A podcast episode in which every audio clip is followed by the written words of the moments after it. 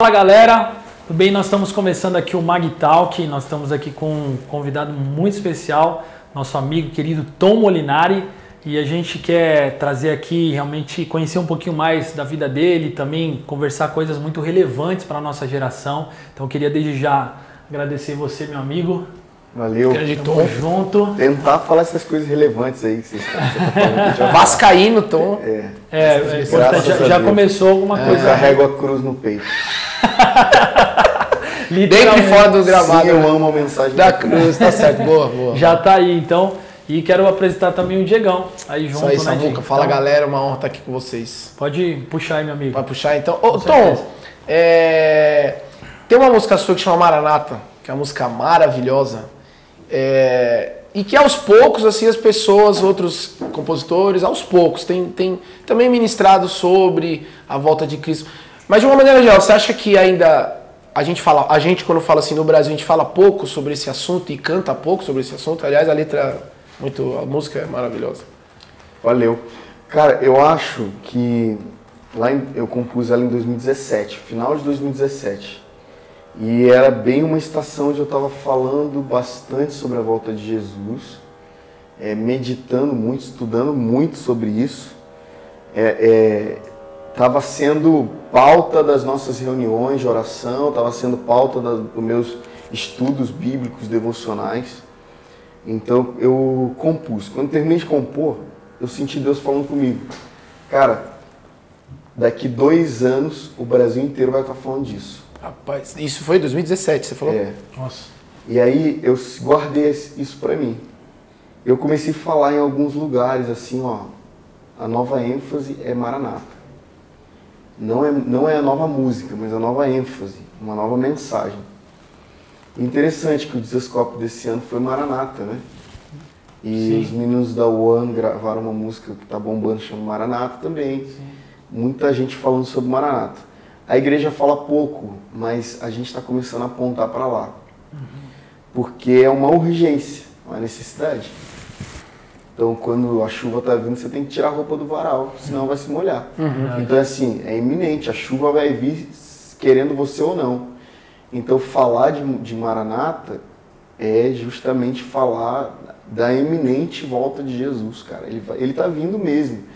Eu tava brincando esses dias numa, numa das pregações que eu preguei, não sei aonde, eu tava falando. Por aí. É, por aí. Por aí, por aí, um dia desse aí. Tava falando, cara, minha avó falava, filho, cuidado, Jesus tá voltando. E não queimava, mano. Não, queima, não sentia queimar. Mas agora eu falo de Jesus voltando, cara, queima na hora, porque eu sinto que tá chegando mesmo. Ah, a própria letra, né? Você fala, é, é, eu amo, é, eu amo a sua vinda, né? Tipo, Sim. como, e você fala no tempo assim como se tivesse algo muito próximo, assim. né? É. E a- o desafio, cara, é fazer com que a galera que está ouvindo a canção mude a mentalidade sobre a volta de Jesus. Porque Maranata é uma palavra é, hebraica que significa ele veio e ele voltará. Né? Ele veio e ele virá. Então, Maranata não quer dizer hora vem Senhor Jesus. Maranata quer dizer ele veio e ele voltará. Você sabia que o cumprimento, existe um cumprimento dos judeus é, e eles falavam uns para os outros, Maranata, como quem dá tipo a paz do Senhor. É. assim mesmo, né? Sabia disso? Não, isso aí eu não sabia, não é novo pra mim, cara. Por quê? Porque a igreja do primeiro século ela cresce tanto entre os gentios que não dá mais para saber quem é o povo de Deus. Então como é que você cumprimenta para saber? Maranata. forma- Se a pessoa responder Maranata, é porque ela recebeu Jesus. Sim. Uau. Poderosíssimo. Demais. Muito, cara. Que o Revelador pessoal fala aí, hora né? vem, então? Poderosíssimo. Queria- Muito. Nossa, isso é demais. E, e criou esse negócio, o pessoal fala Maranata, hora vem, Sim. né? Sim, porque é uma expressão do. Inclusive está na palavra de Deus isso. Maranata, n- não com essa, não Sim. com essa, com essa nomenclatura, Aham. né? Mas hora vem Senhor Jesus é algo que está escrito. Já emendou, emendou acabou É. que ligando o significado e não é. Então, Maranata era um cumprimento, na verdade, Uau. Que os judeus faziam para reconhecer entre os gentios quem era do, o povo de Deus. Então isso é poderoso porque isso é profético. Total. Isso fala da- de um estilo de vida maranata, não mais uma canção apenas. Isso fala de você andar por aí é, descobrindo quem tem o coração aceso pela volta de Jesus. Nossa. É maravilhoso. É uma iminência, né? um senso de urgência. Então imagina o seu coração como estava, principalmente nesse momento que veio essa canção. Você, você, você consegue, assim, como que foi esse momento? Cara, eu ti, a, a, experiência que eu tive com o Maranata foi diferente de tudo que eu já experimentei. Por quê? Como eu disse, eu estava estudando sobre isso, estava lendo sobre isso, estava tava queimando sobre isso. E eu tenho lá meu, meu home studio em casa e eu estava fazendo uma trilha é, instrumental, que é exatamente a harmona. Uhum. Né? Você toca, além do violão, você, você... Toco. Teclado? Toco, é. Inclusive eu me formei em piano, não em violão, nunca estudei violão. Rapaz, hein? Violão é o meu instrumento principal, mas eu... eu Você é formado não? Eu, eu estudei mesmo com professor, inclusive minha professora era a Raíssa Juncker. Lembra da Raíssa? Ah, sim. Irmã do, do Igor. Do Igor? É. Ela era minha professora de piano lá no Cancion. Pô, toca demais. Muito legal. E aí, cara, eu eu fiz uma trilha e deixei assim, tava lindo, tava bem sentimental assim. E eu fiquei olhando para aquilo, aí um dia, tipo, eu tava gravando um violãozinho assim, que é bem a linha da guitarra hoje, que, que ela faz no Cordeiro e Leão. Se você for perceber assim, uhum. lá no fundo tem uma linha de guitarra bem suave. Eu tava fazendo aquela linha lá no violão, assim, aquele andamento. Uhum. E tava criando assim uma trilha e tava meio pronta. Cara, e eu fiquei olhando para aquilo, ouvindo, minha esposa dormindo já, minhas crianças dormindo. Eu senti de Deus, assim, eu senti uma coisa assim, tipo, só dá o rec e grava. Uau, que legal. Só dá o rec. E pela primeira vez na vida nasceu o Maranata assim eu dei o rec, esperei chegar a parte A, porque quando você faz uma trilha instrumental, você pensa, né? Intro, Sim. parte A, só não tem a letra. Eu fui esperando chegar a parte A e eu comecei a cantar. Fluiu assim, tipo? Rapaz. Como se já fosse uma canção. Como, Como se, já, já tivesse pensado já nela. Tivesse é o que eu chamo de já. download, né? Você faz Sim. download ali na hora. Total, play. né, cara? Brother, e aí eu terminei assim, eu parei, comecei a chorar, mano, ouvindo aquilo. Uhum. E aí eu fui, dei o um pause, já acordei a Nath, minha esposa, falei, cara, você precisa ouvir isso aqui. Ela, pelo amor de Deus, tô Que legal. Eu falei, não, você precisa ouvir. Ela colocou o fone, assim, um tipo desacreditado. Droga. Deus da manhã. Acordou, né? Mano, quando ela ouviu, ela começou Uau. a chorar, brother. Que legal. Então, e aí a ponte, és perfeito, Jesus. Eu lembro que era uma outra, um outro pedaço de uma outra coisa. Uhum. Porque um dia eu estava ministrando numa igreja lá em Itabuna. Ah, rola isso com você então também. Tipo, pega uns que tem a ver, obviamente, né? Sim, muito. Eu estava ministrando numa igreja lá em Taboão da Serra e aí eu estava cantando uma, uma música minha, chama Quem é como Senhor, é antiga. E aí a ponte, é, Ponte não, é, o espontâneo que nasceu dessa Daquele música dia. Era Eu cantarei a canção que os anjos cantam, adorarei aquele que vive e reina.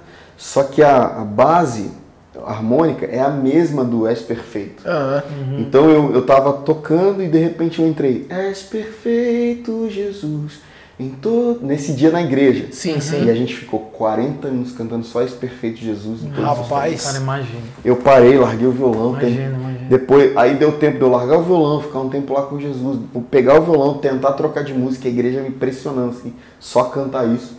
E eu lembrei dessa parte, que eu acho que eu tinha gravado, eu gravo tudo. Uhum. Eu lembrei que eu tinha essa, esse pedacinho no, no celular e eu, quando eu juntei, eu falei, putz, perfeito Perfeito. É exatamente isso. E aí nasceu na... Maranata, cara. E eu acredito que até hoje é uma das canções mais é, preciosas pela temática. Sim. Não só pela harmonia, que eu acho ela linda, de melodia, sim, harmonia. Sim, maravilhosa. É, mas, mas, mas pela dela. ênfase, pela mensagem. E vou te falar, cara, eu, a última canção que eu compus agora, eu compus ela numa quinta e numa, eu gravei ela numa sexta. Você gravou, você, quando você falou, eu gravei na sua casa? Não, aí eu gravei num projeto mesmo, tá? Ah, tá, tá, ah, tá, tá, tá, no YouTube. Tá. Chama Eu Verei Meu Amado. Inclusive hoje eu gravei ela no, G, no IGTV lá, se for lá, tá lá. Ela fala da, da volta de Jesus também. Porque é uma ênfase, cara. Não, é, várias Uma pessoas ênfase. têm. Esses dias o Marcos Verdade. Brunet me mandou mensagem falou: Mano, você tá compondo o tempo inteiro de Maranata aí. Meu próximo disco vai chamar Maranata. Vamos trocar ideias sobre a volta de Jesus. E é ele que me falou sobre Maranata ser um cumprimento entre os judeus e os gen- os gentios. Cara, Foi ele que me disse legal, isso. Muito legal. Então, meio que eu percebo essa movimentação global, Sim. né? uma necessidade de se falar sobre Maranata, sobre a volta de Jesus. Porque tá, ele tá vindo mesmo. É Sabe? impressionante quando você, você, você ouve a música mesmo, né? Na ministra, seja ao vivo ou se está ouvindo. Sim. É, é, você, você tem essa, esse, essa experiência com essa atmosfera mesmo da volta de que Sim, cara, é sim. impressionante. Ó, e eu gostaria muito que quem ouvisse Maranata. Ouve aí. Dá- É. Pode pôr né, na, na, na edição? Pode Claro, pôr, né? claro. Então Mas tá eu gostaria né? muito que, que, que Ao quem vivo, né? ouvisse Sim. Maranata fosse batizado com duas coisas. Um senso de urgência, isso é natural. Você ouve, cara, você começa a ouvir falar de, da volta de Jesus, você já fica meio. Cara, preciso viver, viver melhor, né? Sim, sim, orar sim, mais, sim, preciso, sim. né? Exato, Preciso, exato. Hoje pode ser o último, meu último dia. já aí. preciso temor, né, meus cara? filhos, É temor. preciso, né? E, e a segunda coisa é não ter medo, ser batizado com uma, uma paixão pela vinda de Jesus. Por que, que você Aí acha que que a tá galera tem. lance. é, é, é por- muito- Não, pode falar. Não, Não, não, é isso mesmo. Eu, eu, eu sinto isso que ao conversar sobre, eu já ouvi pessoas falando, meu, pelo amor de Deus, não fala desse assunto, não.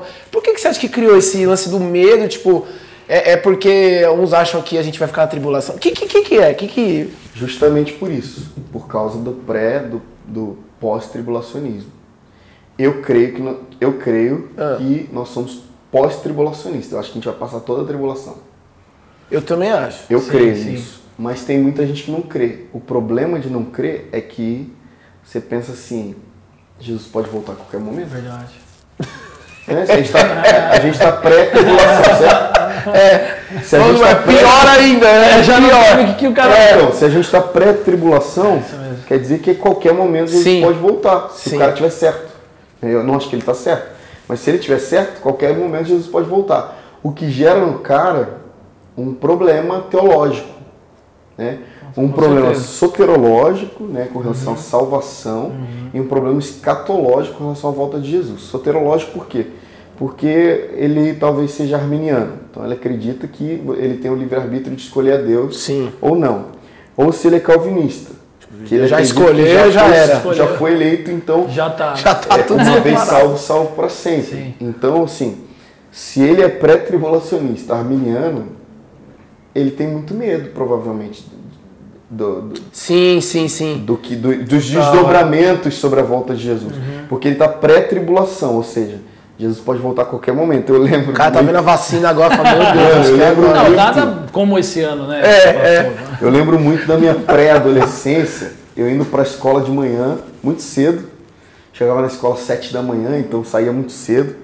Voltava na hora do almoço, almoçava e aí sempre tirava aquele sono depois da tarde. Nossa, total. Depois do É. Globo Esporte. É, e aí o que é acontecia, mano, quantas vezes, mano, porque eu fui criado num contexto assembleano, né? Minha avó assembleana, meus pais cresceram na Assembleia, depois saíram Sim. da Assembleia, mas tinha, tinha aquela raizinha, né? Aham. Então eu crescia nesse contexto pré-tribulacionista e arminiano assim até os dentes. Aí, é, mano, eu saía de. Às vezes a gente morava numa vila e aí minha família inteira morava nessa vila. Então às vezes minha mãe não tava quando eu acordava, ela tava na vizinha que era minha tia. Já tá Eu- imaginando a cena. Eu começava a chorar porque eu achava que Jesus tinha voltado e eu, ficar- eu tinha ficado, velho. Aqui a gente brinca, tipo assim, liga pro pastor Diniz, É. pai dele. Se Se, ele ele tiver beleza. é. Se não, Você tá aí, pastor? Aí imagina um dia que nada É, certo. Ô, O cara você, você tem um filho recém-nascido e falou, tá aqui, tá, ufa. Mano, teve um dia desses que eu acho que minha tia, uma das minhas tias morava numa rua assim subindo, e aí minha mãe com todas as minhas tias dessa vila foram pra casa da minha outra tia, assim. Quando eu acordei de tarde, mano, não tinha ninguém em casa, ninguém. E aí eu fui na casa das minhas tias na vila, assim, não tinha ninguém também, eu falei, já era, mano, Jesus voltou. Eu fiquei. Fiquei. Agora tem que dar um ralo pra não botarem a marca da besta em mim. vou, Se eu tentar eu vou me matar- estocar comida. Se eu tentar me matar, eu não vou morrer. Então, se eu jogar do terceiro andar, preparando, andar, já vai estocar sal, açúcar. E aí né? já tinha visto os deixados pra trás, Vixe, um, dois, mano. três. Nossa. Mano, eu tava sob o medo lá daquele Você filme. já tava naquele período ali. de- Então a volta de Jesus acaba sendo Isso para mesmo. alguns, assim, que foram, na minha opinião, humilde opinião, foram é, é, cons- é, solidificados numa teologia que não é uma teologia é, genuína, na minha opinião. Sim, sim. Sim. Né? Não estou falando, não tô falando contra a teologia dos outros, É, só tô gente, falando que eu não é, acredito. é, galera, né? galera sabe. Então assim, geralmente é, é por esse motivo. Total, total, entendo. Mais um motivo, né, Samuca, da, da gente falar sobre isso, né? Com certeza, né, cara? Explorar ainda mais. Explicar, explorar e Isso- se isso- apaixonar Mas por também isso. tem um segundo motivo, cara. Segundo motivo. Qual que é o segundo motivo? As pessoas não sabem a herança, a recompensa. Por elas não saberem a recompensa, elas vivem como se não, se não tivesse a volta de Exatamente. Jesus. A falta dessa. Então, quando- se eu falar pra você, mano, corre lá na esquina lá que tem um milhão de reais numa maletinha. Você vai sair daqui como Agora. louco, atropelando tudo. Custe o que custar, você se joga dessa janela aqui lá embaixo. Sim. Nem desce a escada. É, sem calcular os riscos. Sim, sim, né? sim. No, no- e aí, trazendo para o contexto, É verdade. é, mano, você tá vivendo essa, com, é, com, a, com a consciência da recompensa, você vive, mano, o tempo É muito inteiro diferente, né, Tom? intencional. Muda completamente a não, forma não tem mais como eu viver alheio à volta de Jesus. Teve algum momento que se mudou essa chave pra você? Em algum momento você lembra? Daquele dia em diante foi o dia que eu. Até Não passou teve por um isso. dia, não teve um dia, mas teve uma fase. Uma fase. assim, Uma fase de realmente estudar escatologia. Né? Estudar sobre a volta de Jesus, bem simples. Né? O- é, não estou falando que todo cristão deve ser um perito em. Não, sim. Não, mas es- começar a estudar, cara. Faz sentido isso que a gente tá, acredita a vida inteira? Faz sentido a gente acreditar nisso, continuar crendo? Faz sentido ter medo? E aí, quando você é batizado por uma. Eu acho que assim, o primeiro ponto é você mergulha nas escrituras a, a fim de encontrar é, entendimento na, na volta de Jesus. Quando você vai descobrir entendimento, você vai descobrir paixão também. Porque Paulo largou tudo e falou, eu considero tudo perda diante do que está por vir. Tá ligado? Então, tipo, eu acho incrível que a igreja primitiva, se a gente quer, se a gente quer perceber como que vive na eminência da volta de Jesus, é só a gente olhar para a igreja do primeiro século. Certeza. Por quê? Porque Jesus, ele fala para os discípulos assim: fiquem em Jerusalém até que do alto sejam revestidos de poder e depois vocês serão minhas testemunhas. Então tem Jerusalém em toda a Judéia. E ele vai falando algumas coisas e tipo assim: eu volto logo. Né? Tô voltando logo. Então, mano, Galera. os caras, os discípulos e depois os, os membros da primeira igreja, eles pensavam, mano, a gente precisa. Jesus está voltando a qualquer, Qualquer momento. instante." Verdade. Então eles, mais do que nenhuma outra geração, queimavam pela eminente volta de Jesus. Então o que, que eles faziam? Repartiam propriedades, por quê? Porque, mano, se Jesus vai voltar daqui a pouco. Pra que por que eu vou- eu quero isso se você tá passando necessidade, milhares de anos, a igreja primitiva e eles vivendo com esse senso de urgência, né, cara? É, É, eu que é tipo, exatamente é viver a. Páscoa todo dia, sacou? Come rápido, é, não, não fica enrolando muito porque a gente está saindo do Egito. Eu acredito que muda, né, Tom, até a, a- exatamente a sua, a sua- seu estilo de vida, como você falou, É. essa mudança de estilo de vida, de começar a encarar, cara, não- talvez se eu não falar de Jesus para essa pessoa, é a última vez que eu possa vê-la, e- é, muda completamente. Sim, eu, ta, eu tava. Não sei se você já ouviu falar de, um- de uma cafeteria chamada Book Café. Já ouviu falar disso? Não, não, não. Eles, eles são uma cafeteria missional, tem no mundo inteiro. É, é um, um cara que fundou chama o Irmão Yun. Eles, é, perdão, Dong Yun Lan. Eles são aqui, ele é missionário, né, é, coreano que veio pro, pro Brasil e fundou o Verbo da Vida. Você sabe a instância do Verbo da Vida, você sabe, é deles. Então você vai na cafeteria e eles são, eles são pré-tribulacionistas. Eles são meio aquela pegada do deixados para trás mesmo. que quem for os, os irmãos que forem deixados para trás vão ter que dar um ralo ali para fugirem e tudo mais. Então o que eles fazem? Eles eles têm essa cafeteria, que na verdade a cafeteria é a igreja. Então quarta-feira funciona estudo bíblico, domingo funciona estudo bíblico de manhã e culto à noite. Eles são. E aí, toda, todo ano tem uma conferência lá na estância, Árvore da Vida, para milhares de pessoas do mundo inteiro.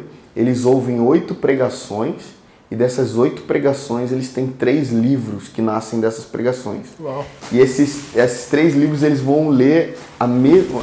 Toda a igreja mundial dos caras vão ler os três livros é, o ano inteiro. Nossa. Então eles são bem bons assim na teologia, todos os irmãos assim, desde do, da criança até o ancião, todos estão na mesma página, assim, bem legal. Só que eles são muito radicais, porque eles são pré-tribulacionistas e eles têm várias visões que eu não concordo com várias delas, mas tipo, eu tava lá e eu- lá em São Gonçalo tem uma, acho que você pode procurar depois, acho que aqui em Guarulhos deve ter, porque quase toda cidade grande tem. Sim. Eu tava lá esses dias, aí ele disse assim pra mim, irmão, é, ele gosta muito de mim, gente- eu vou lá, a gente discute teologia, conversa pra caramba. é bem legal. E aí, cara, ele disse assim, irmão, nós não temos muito tempo. E eles já são radicais no que diz respeito à à urgência, né? Sim.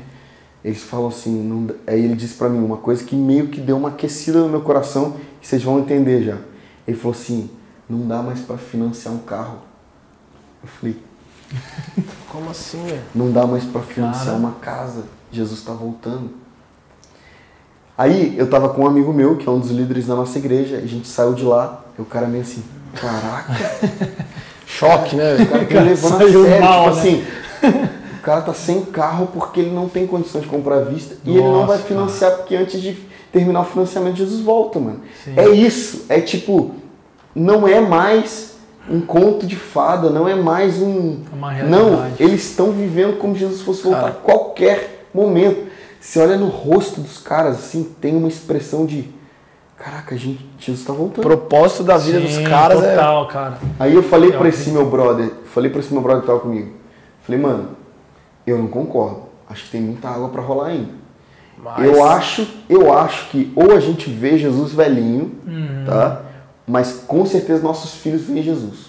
Ah, você, você acha isso? Eu acho, eu acho que não passa da geração dos nossos filhos. Eu acho que a gente não vai. Eu tenho essa. Eu acho que a gente não vai ter bisneto, por exemplo. Eu, Eu, acho. tenho, eu tenho essa sensação também. Eu tenho, A eu gente pode ter neto porque na geração do meu, do meu filho, meu filho vai ter filho, né? É. Mas eu não sei, não tô aqui É, não dá pra. Não, não. Mas é não. legal, eu tô lacrando, mas eu até porque não é pecado, né? Tentar discernir um- uma- um dia da vinda de Jesus, mas é, eu acho pelos Percepções, desdobramentos proféticos, eu não acho que a gente tem mais 60, 70, 80 anos, não sei, não sei. Tipo, mais um século, né? Aí eu disse pra ele assim, cara, eu não sei se esse cara tá certo, mas ele tá vivendo certo. Exatamente. Uau, hein? É isso aí. Eu, eu acho que é aí que tá. Sacou? Exato. Tipo assim, eu discordo da teologia dele, mas ele tá vivendo certo. Jesus tá voltando. Cara, é muito legal a gente falar sobre isso, né, Samuca? Assim, Total. é, a galera que tá ouvindo não muda, não dá, não dá stop aí, não fica com medo, porque é um assunto que a gente precisa falar mesmo, assim. E quando eu tava ouvindo a, a sua música, e, me, me remeteu, assim, a, a gente falar um pouco e ouvir, né? Você que é um cara que, que hoje Deus tem. Hoje não, já faz um tempo. Quanto tempo de estrada já, Tom? 12 anos. 12 anos. 12 Você anos. começou, você tem 30 e? 2, 32, por isso Ah, que com 20. 20, então. Começou. É que, é que se a gente não falar a sua idade, parece ser mais velho por conta da, do seu conhecimento. do É, da, Respeita, rapaz.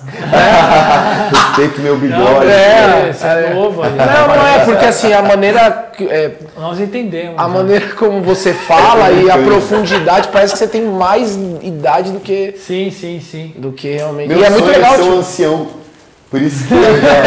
Já vive como? Mano, eu quero, eu quero ser aquele coroa com os netinhos assim. Vovô, conta aí as histórias aí da tua época. Eu Legal e vídeo. Ainda mais quem tem essa vocação do ensino. Aí E a vai, gente né? tava lá com o pastor Ademar hoje, né? Eu queria Hoje. ser um pastor Ademar. A gente mano. tava assim, que nem um É. menino. É. Eu queria ser um pastor Ademar. Pronto, mano. Eu queria ser. Sentadinho assim, já venceu já as paixões da mocidade, já. Não tá muito preocupado mais, mano. Você falou assim que o, o, o, o, o fantasma da soberba e do orgulho sempre vão sempre rondam aqueles que, que trabalham ali com, com principalmente quem trabalha com arte e tal.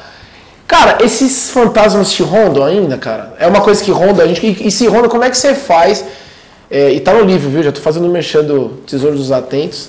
E como é que você faz para para combater? Porque, só esticando minha pergunta, você começa falando que é, provavelmente nós já fizemos ou fazemos coisas pra, é, no reino de Deus para receber aplauso.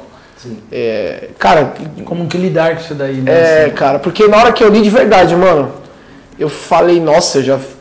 Meu Deus do céu, já fiz, já fiz, já fiz. Você começa. É, Foi fazendo check, né? mano, eu assim, cara, eu, puxa, eu já fiz com certeza para receber um elogio. Vixe, mano. E eu não falo, eu não falo de cima de um pedestal, assim. Não, falo, Não, você dá o seu exemplo no livro, É, eu não inclusive. falo de um lugar que eu já alcancei. Sim, eu sim. falo aqui, Uhum. olho no olho. Assim. Sim, sim. Tô, ainda luto contra orgulho e soberba. Porque se você tá, eu tô sendo visto o tempo inteiro. O que eu faço as pessoas ouvem. Né? Copiam, certeza. né? O que eu faço, mano, se, se você não tá fazendo nada, você não tem do que se soberbecer. Sim. Né? Soberba só ronda quem tá criando. Sim, né? Quem tá preguiçoso não tem soberba, É. é. o cara tá fazendo nada. Precisa, né? tá Não tem nem o que. ninguém, mano. tem nem estima. Vai ser soberbo pra quê? Como o provérbio fala, preguiçoso só rola um no lado pro outro da cama. Cara, mas eu não vou fazer nada, ficar soberbo, mano. vai Então, tipo alcançar. assim, soberba, cara, é inerente àqueles que estão produzindo. É isso mesmo. Todo mundo, todo mundo está produzindo, corre risco de ter soberba e precisa saber vencer isso. E aí eu digo que a única maneira de vencer soberba é promovendo, você promover encontros com a humilhação.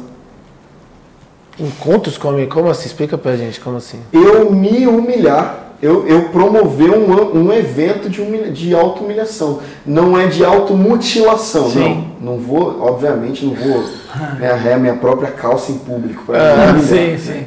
Mas eu tô falando assim, eu me colocar. No lugar cara, eu, de- eu vi uma história, eu não vou é citar profundo, o nome cara. da pessoa, mas eu vi uma história, eu acho que tá no livro dela, eu acho que posso citar porque tá no livro dela. Ana Paula Valadão. Ela disse o seguinte, no seu, num dos seus livros, ela falou que uma época ela estava lutando contra aquela mentirinha branca, assim, que ela Uhum. se aumentou. Você falou, tinha três pessoas, você falou, cara, tinha bastante gente lá, não sei o quê. Nossa, muito Aquela- sutil isso, velho. Muito sutil. Que a gente céu. chama de pecadinho, quase nem trata. É, né, tipo, você, Nossa, é só, negócio você terrível. só, só dá uma valorizada, assim, né? Aham. E aí ela disse que ela começou a ficar muito incomodada com isso. E ela falou, cara, eu preciso promover, na- no meu contexto, né, em outras palavras, preciso promover essa, essa auto-humilhação.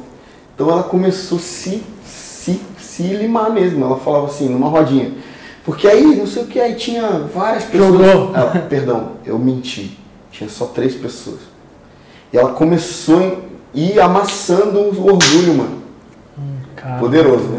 Muito bom isso. ela começou a ir amassando assim. É muito cara, sutil assim, isso, Não tem mano. lugar aqui. Total. cara. Porque a gente quer se valo- valorizar toda hora, né? E é Não, muito qualquer sutil isso, coisa de velho. proveito é muito rápido, porque a gente não- trata isso como pecado. É, é, exatamente, eu acho que é isso passou, que pega. foi.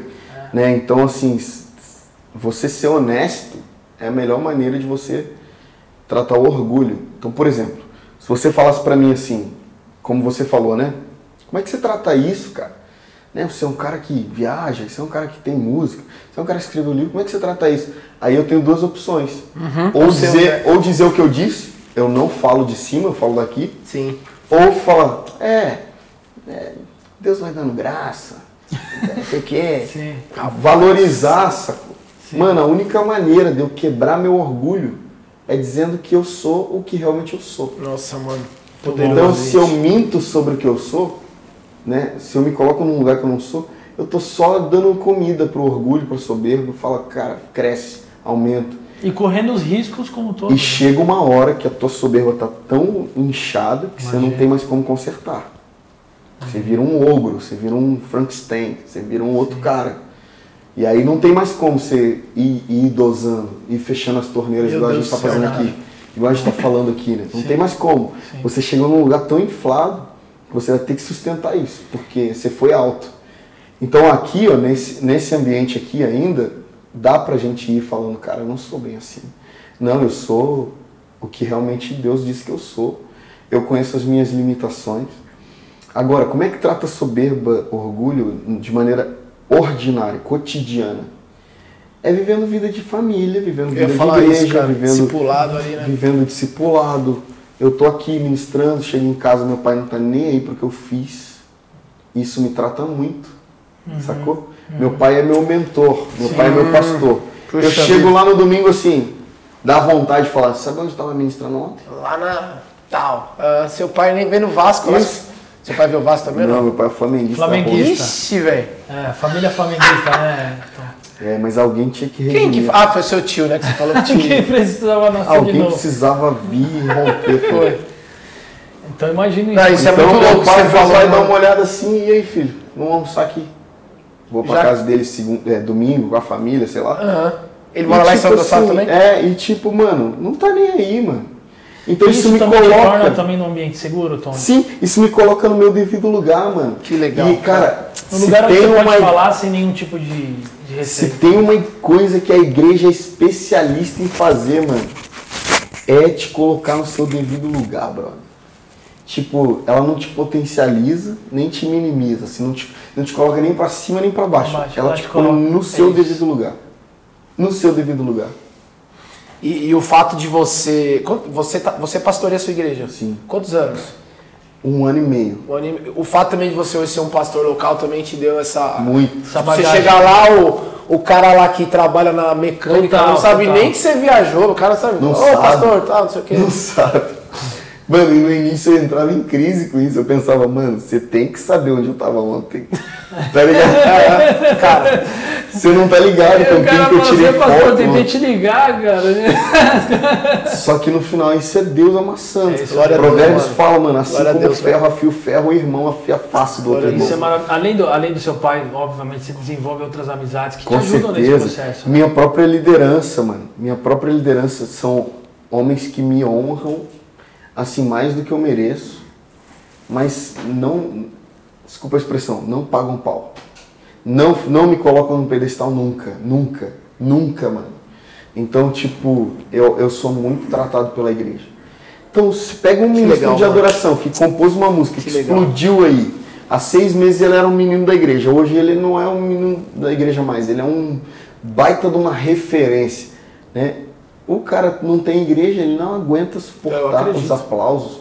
O homem não foi feito para se, colo se colocar nesse lugar de aplauso. Sim. Com certeza. De verdade, o homem não foi feito. Toda vez que eu recebo um elogio assim, é a pesado. galera também sabe elogiar também. Não, né? não um elogio de tipo, mano. Ô, mano, você é uma bênção. Não, Caramba, toda vez que eu, que eu recebo uma parada, e olha que eu nem sou o mainstream, não me considero mainstream, mas é, toda vez que eu recebo um, um feedback assim agressivo, eu sinto como se aquele lugar não fosse meu. Não, não é tipo eu me colocando nesse lugar. Eu, eu tenho uma. É um incômodozinho. Um negócio tipo, aqui, né? Eu posso até gostar desse lugar e ir pra esse lugar, mas não é meu lugar. Entendi. Então eu, eu, eu acho que quem recebe elogio e curte sabe lá no fundo que não deveria ir pra lá. Rapaz, que não Eu deveria Isso é acho. Mas mesmo assim, né, você fala, Mas, a pessoa é. acaba abraçando isso, porque de alguma forma é o ego do homem, né? Eu Isso acho. leva- Cara, e isso é muito. Samuca, é assim. sutil demais, cara. E isso é muito bom a gente estar falando porque, é, de novo, volta. Não tem como. Tu é um cara que, né, conhecido aí no- no- na, na igreja brasileira e fora. E, cara, assim, quando alguém que é da igreja local, como a nossa, que, e como outros estão ouvindo a gente, ouve a gente falar sobre esse assunto, porque parece que eu sinto que às vezes na igreja é o lugar que, sei lá, o cara aceita Jesus, aí o cara chega na igreja. E de repente o cara não tinha amigo, sei lá, e de repente na igreja ele, ele é querido, ele aceita. Daqui a pouco, passa-se 5, 10 anos, o cara se tornou aquele religiosão que tá com a vida toda todo destruído, mas na Sim. igreja. Cara, e como é bom a gente ouvir isso, cara, assim. É, de A alguém- igreja exatamente é o- é o relacionamento, né, cara? É, o cara, poder que existe nos relacionamentos. Poderoso E até demais. pegando esse ensejo, assim, voltando um pouquinho para a questão da música, né? A gente começou falando da água aqui. É, o Diego foi até embora. É, Ah, não. Fui pegar uma água. É. que eu ia falar para você é, sobre a questão de composição mesmo, né? Porque hoje muita gente, eu vejo muitas pessoas têm essa, esse desejo, né? Como é que como é que flui com você assim a questão da composição? É, você consegue discernir porque a gente a gente tem aprendido essa questão de canções que são para a igreja, canções que que não são para a igreja. O que, que como que se discerne? Como que funciona isso assim? O meu desenvolvimento de composição, minha jornada de composição, ela se dá na mesma medida ou no mesmo, ou paralelo com a minha maturidade cristã. Vou te dar um exemplo. O início da minha jornada, o início da minha jornada de composição era, eu era um menino de 14 anos no meu quarto, é, cantando o que eu sentia para Deus. Um menino de 14 anos não pode ter responsabilidade sobre uma comunidade. Não é da idade dele Sim. tá? Então o que eu tava fazendo? Eu tava cantando do meu amor por Jesus, da minha devoção. Você coloca isso no livro, inclusive. Né? É. Um menino de 14 anos não, não deve. Ou esse cara é fora da curva, mas um menino normal de 14 anos não fala, ah, eu- a igreja do Senhor, eu preciso servir a igreja do Senhor. Sim. Não, ele, ele tá no quarto dele, Tá tá, aprendendo violão, tem Sentimento puro, né? é, Total, conseguiu total. fazer quatro acordes assim seguidos com muita dificuldade e ele vai expressar ali o que ele está sentindo para Deus. Essas eram as minhas canções. Aí eu começo a liderar louvor, né? Quando eu comecei a compor, eu não liderava música. Eu não ministrava louvor. Eu, eu era um baterista da igreja. Eu comecei Batera baterista. também, velho? É. Aí, ó, já Aí descobriu? depois virei Eu, pelo menos, já descobri, comecei você já sabe. batera. Ah, ó, baterista, é verdade. Aí depois a gente vira músico. Os caras falam assim, a batera, é tipo assim, tem um lugar pra, pra, pro ministério? É verdade, Samuca tocava na sexta-feira, né, Samuca? De sexta-feira, né? Você tocava? Eu não posso falar aqui que tem uma batera top aqui, ó. É, batera top aí, que é a esposa do. Ah, do- sim, não, pensei que era o Bussador, é a esposa dele, né? Sim, sim, Ah, sim. tá, ele ficou todo assim. Eu tocava de sexta-feira, é. Intimidade com Deus era o também. culto, É, né? sim. Eu lembro. E aí, cara, depois que comecei a liderar a adoração, percebi que eu precisava servir a comunidade com as minhas canções. Com o passar do tempo, aí a gente chega até no, no, no estágio de eu estar falando sobre uma ênfase global que é o Maranata. Sim. Ou seja, eu saio de um menino que está cantando suas, suas devoções, suas afeições a Deus, e termino, ou, ou chego no- nesse momento da minha vida onde eu estou cantando sobre a volta de Jesus, que é uma ênfase global. Todo um processo, Deus. Então isso, esse processo se dá na 20 mesma anos. medida de maturidade cristã. Uhum. Então assim, eu acho que o problema aqui, é, o proble- a, a conta que não fecha é meninos espirituais liderando igreja. Meninos espirituais liderando uma igreja é, em adoração vão trazer o secreto para a comunidade e vai dar errado. Entendi. Não traga o seu secreto para a comunidade. A tua comunidade não vai se identificar com o que você cantar. Cara, muito interessante. E você já viu isso já? Já vi. Não- Então eu, hoje eu, eu gosto de. Porque assim, eu estou funcionando hoje em duas frentes. Eu percebi que existe, existem três âmbitos na composição. Eu falo sobre isso, não sei se eu falo no livro, não sei.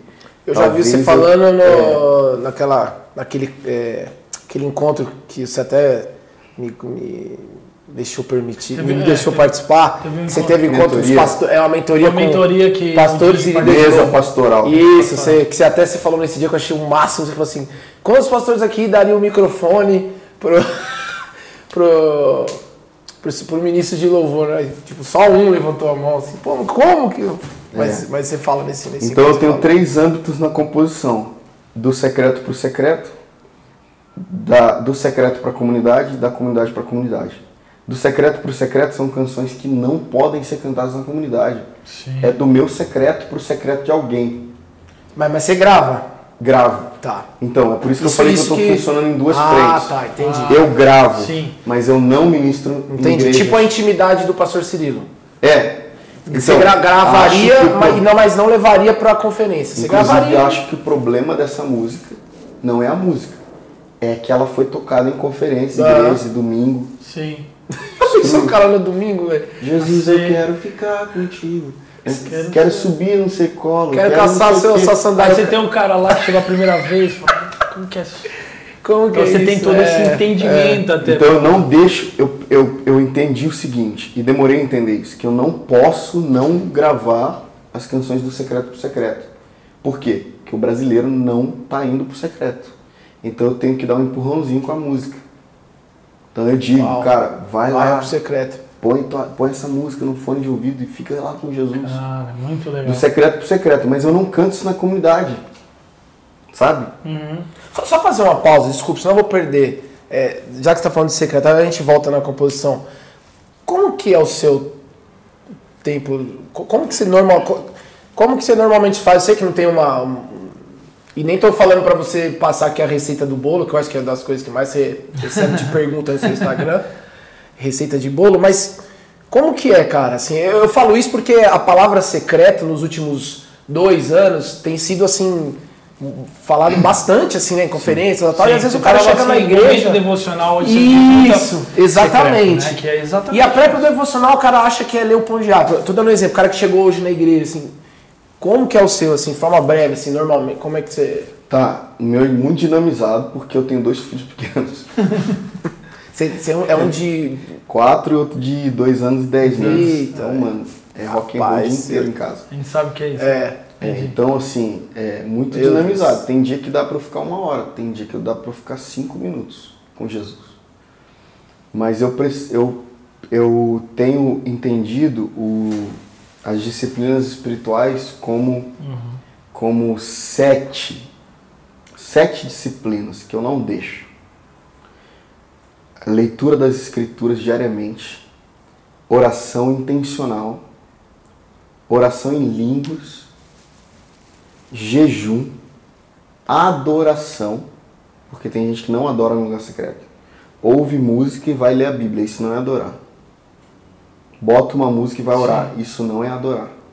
Então eu, eu descobri o peso do o, poder da adoração em casa, sozinho. E, é e, e vou te falar uma coisa, na maioria das vezes que eu adoro a Jesus, não tem uma música de fundo. Eu simplesmente começo a dizer sem é. instrumentos, só... É. E tem outras curiosidades também. Não toco no lugar secreto. Mano. Não tem violão. Meu violão tá guardado lá. Eu, eu. Tem gente que faz isso e Sim, não, você maravilha. tá contando isso. Eu, Sim. eu não pego meu violão. Eu pego meu violão quando eu tô sentado no sofá vendo um filme. Eu pego no meu violão quando eu tô, tipo, ah, quero tocar. Pega lá o violão Mas aí. se eu quero ficar com Jesus, eu não, não pego no violão. Nem- nem o fundo ali, nem você, aquele fundo, Você, nem- você, pelo menos a sua experiência pessoal que você está falando, você acredita que é, é, tocando de alguma forma pode te dispersar? Ou não? Não é Pode essa- dispersar e pode limitar. limitar. Então, porque eu estou falando sobre sete disciplinas que eu posso cumprir no meu devocional. Eu posso fazer oração intencional em português, oração em línguas, é, é, jejum, leitura da palavra, adoração. Adoração é um, uma- um braço das disciplinas.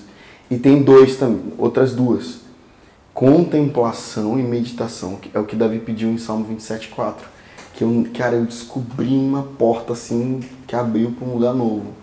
Quando eu comecei a entender contemplação e meditação. Contemplação, basicamente, eu não faço nada. Eu só fico ali. O máximo que eu faço é dar uma oradinha em línguas, porque como minha mente não está entendendo, tá tudo certo.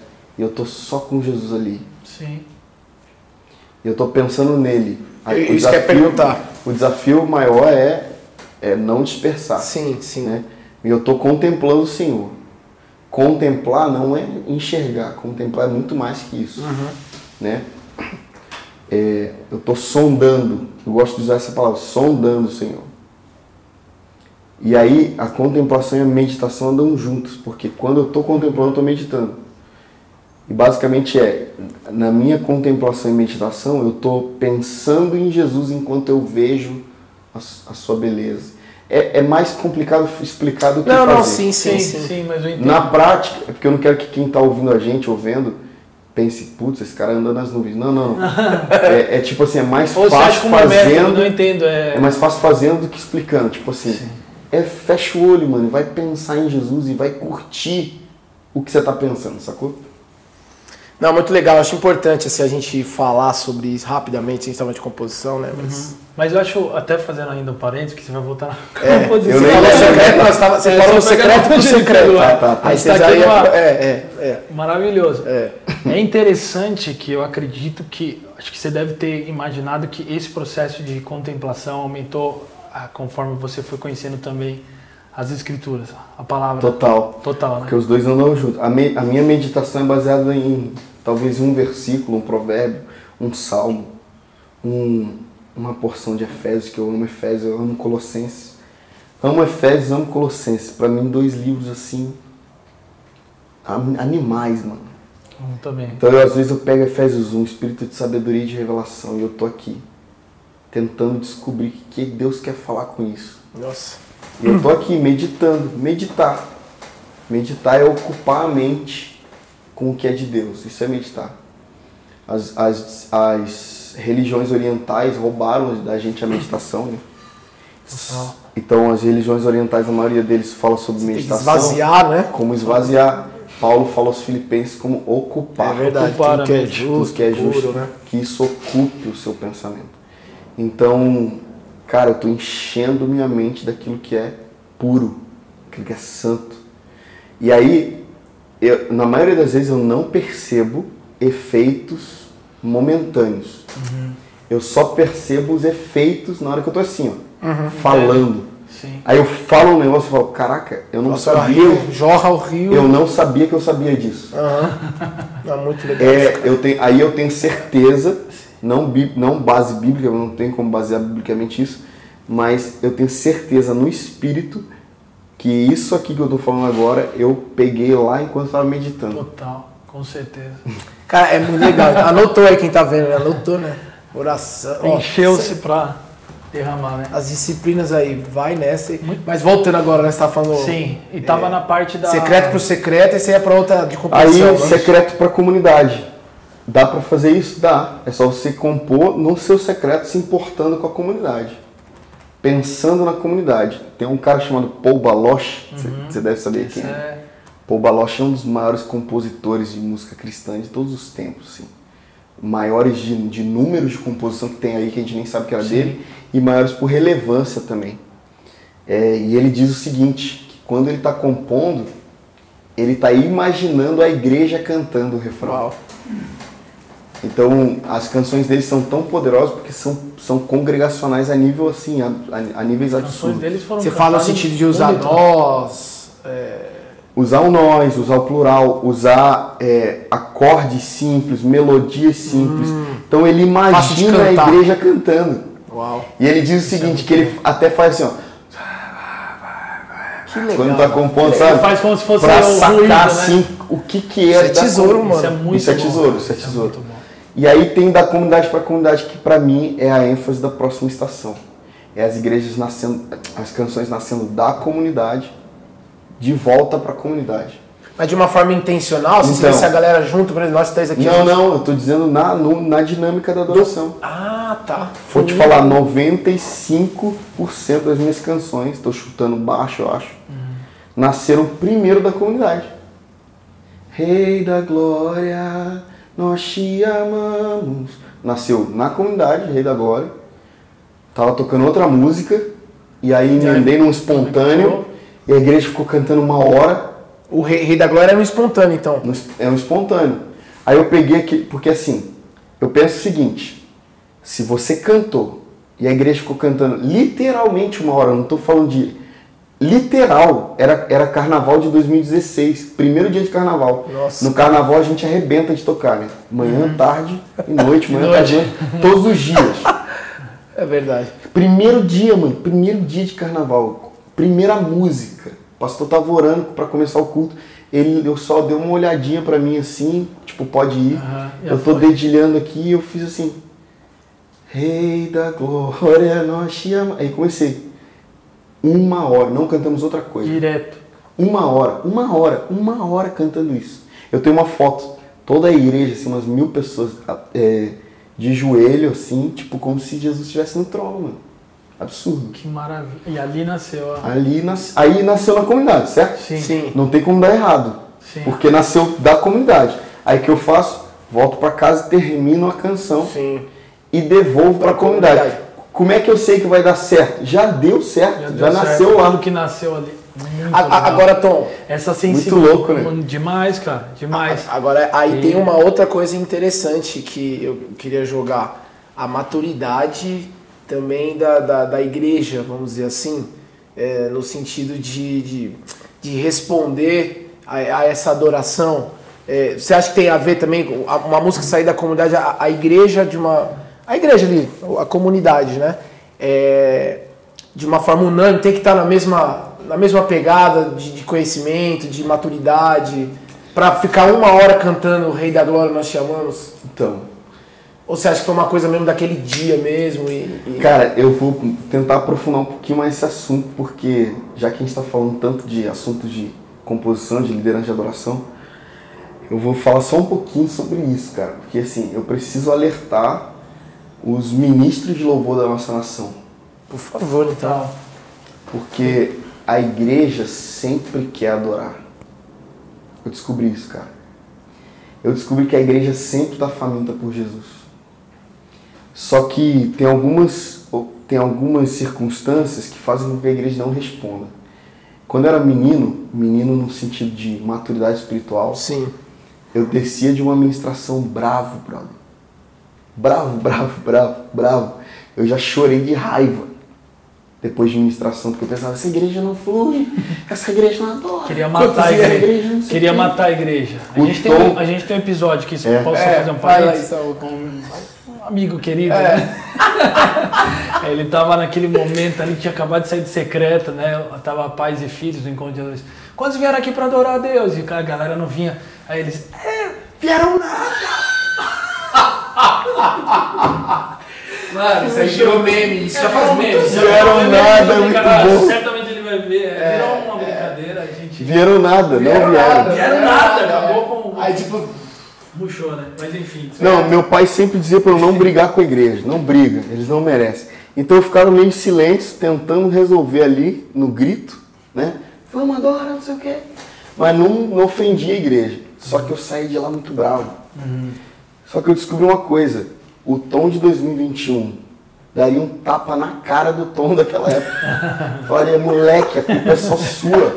Imagina, cara. Você é moleque, A Imagina. culpa é só sua. A igreja quer adorar. Só que você não deixa. Entende? Então você falou assim, será que tem a ver com a maturidade da igreja? Mano, essa, essa canção nasceu, Rei da Glória, numa igreja que eu nunca tinha subido, mano. Eu não sabia quem era aquele povo. Sim.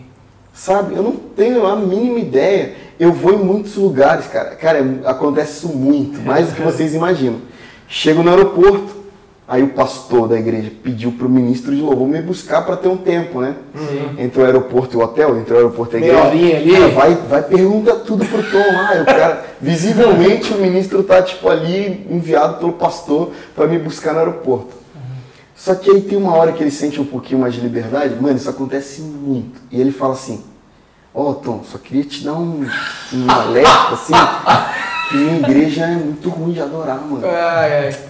Cara, minha igreja Não é se meio- espanta, bem- não. Falou pra pessoa errada, né, mano? Não se Puxa vida. espanta não, mano. É, minha igreja, cara, é difícil. Aí eu falo sempre a mesma coisa. Não, mano, Deus é bom, vai dar certo. Vai. Vamos, vamos adorar Jesus junto lá e tal.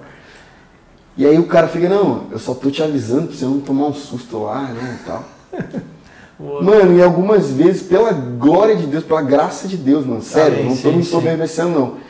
Mano, o pau quebra num nível Que, mano, que, mano, o cara mais frio da igreja tá pendurado no ventilador, assim. E aí eu dou uma procurada assim lá de cima pro, o- no cara. No né? cara, dá E ele aquela tá olhada, assim, tipo. O que tá acontecendo? Duas coisas estão passando na cabeça dele. Tá, mano, isso tá acontecendo aqui, brother. Como é que pode? E eu tô te falando que em muitos lugares as pessoas não conhecem minha música. Então, tipo, não é, não é tipo, ah, mas sua música também já tá conhecida. Não, em muitos lugares as pessoas Sim, nem sim, conhecem. sim, sim. Então, tô... cara, o cara fica louco. Aí no final ele vem e fala, mano, o que aconteceu? Como assim? E eu percebo que, que a culpa é só desse cara, porque a igreja sempre queria adorar. E aí o cara, por falta de maturidade, de liderar a adoração, cara, eu preciso aprofundar ainda mais isso aqui. A, a- nós viemos de uma estação lá nos anos 80, 90, uma estação tão, tão genuína, tão preciosa e importante no que diz respeito à liderança de adoração, que o Brasil bebeu tanto dos Estados Unidos com Ronquenoli, com, com tantos irmãos que lideravam, lideravam, né? Levanta a sua mão, faz isso, vai, vamos, vamos cantar. E a igreja lá junto, assim, no mesmo ritmo, no mesmo lugar que o ministro. E aí eu vou te falar que a adoração extravagante, e aí vocês sabem do que eu tô falando quando Sim, eu falo de adoração sim. extravagante? Sim. Aquele, aquela estação da adoração Ali extravagante. dois, de 2000, ali, a partir de 2000, um pouquinho 99, antes, um 99. pouquinho antes, antes é. de 2000. Me marcou profundamente, eu não tenho que reclamar. Eu não tenho. Mas a gente precisa pontuar uma coisa. Tirou é, a responsabilidade do ministro liderar a, a igreja. Porque Cirilo virava as costas para a igreja e, fica- e falava: Não sou eu, você não veio por causa de mim. Faz aí o que você quiser, Os mano lá, o mano lá do... Sim, sim. sabe? Aí a gente começa a ver todas Sim, esse- sim. Múltiplas. Faz aí o que você quiser. Aí Todo mundo virava, né? Os músicos viravam. Não os músicos os viravam. Aí na falta de referência de liderança de adoração, a igreja fica perdida. Só que isso varreu o Brasil e é a última referência que a gente tem de, de adoração. Depois virou uma bagunça o Brasil. Exatamente. Né? Eu estava falando ontem. Até é isso que eu, eu falei, até então depois, você vê hoje, depois virou uma bagunça. Ou era prosperidade, Sim, ou era a versão da Hilson. É verdade. O Brasil não produziu, Betel, né? não, Isso em Betel. não produziu muita coisa. Ficou um, ficou um hiato aí, né? É, Sim. então, tipo, agora, a última lembrança que a gente tem de adoração é com os caras que viravam as costas e não lideravam a igreja.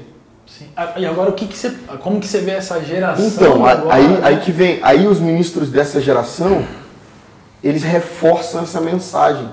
Com bom coração, tô falando que é com mal. Não, claro. Com bom coração eles reforçam. Você não veio me ver, você não precisa de mim, você pode fazer sua própria adoração. E eu acho que você não pode fazer sua própria adoração em público. Você precisa fazer a adoração da igreja. Cara, tem lugares que eu vou ministrar, que aí o, salão tá aqui, né? Vamos supor que esse esse aqui é o salão. Aí as cadeiras estão aqui assim, e aí tem um espaço lá atrás grande. Aí os caras saem daqui, vão lá pra trás, ficar em posição fetal, assim. Mano, no microfone de volta, volta. Você não tá no teu quarto, não.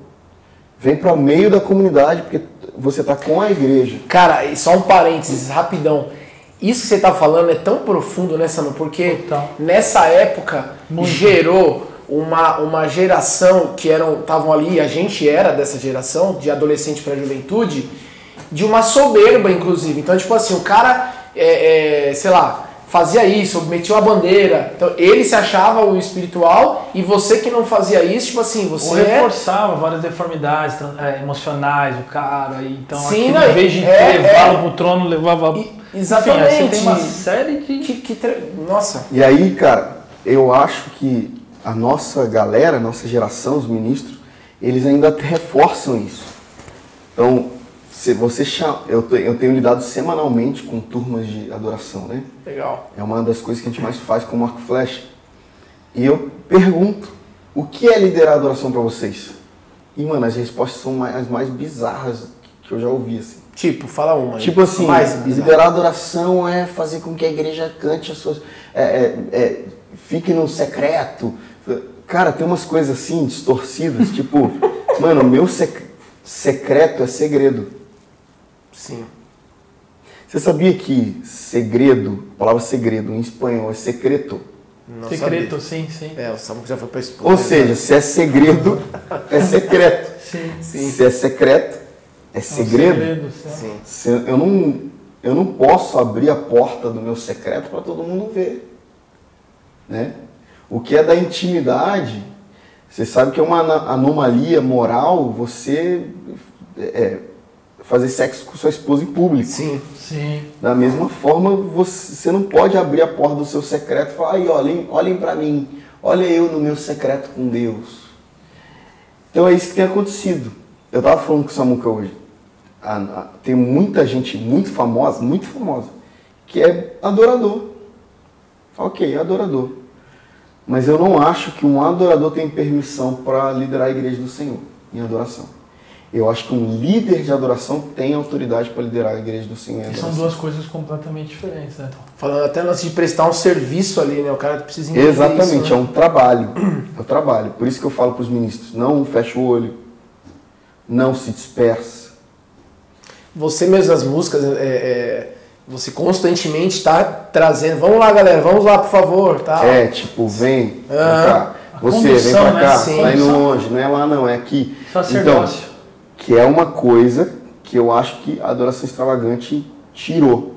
Não há adoração, não há as figuras, mas a onda que roubou da gente os líderes de adoração pastorais.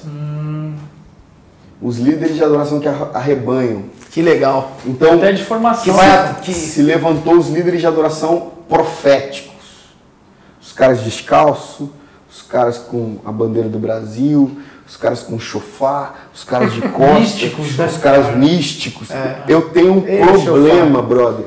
Meu maior problema Tem história. tem história. É que a gente começa a lembrar de pra falar, velho. Você vê. Meu maior problema com líderes de adoração é misticismo, brother.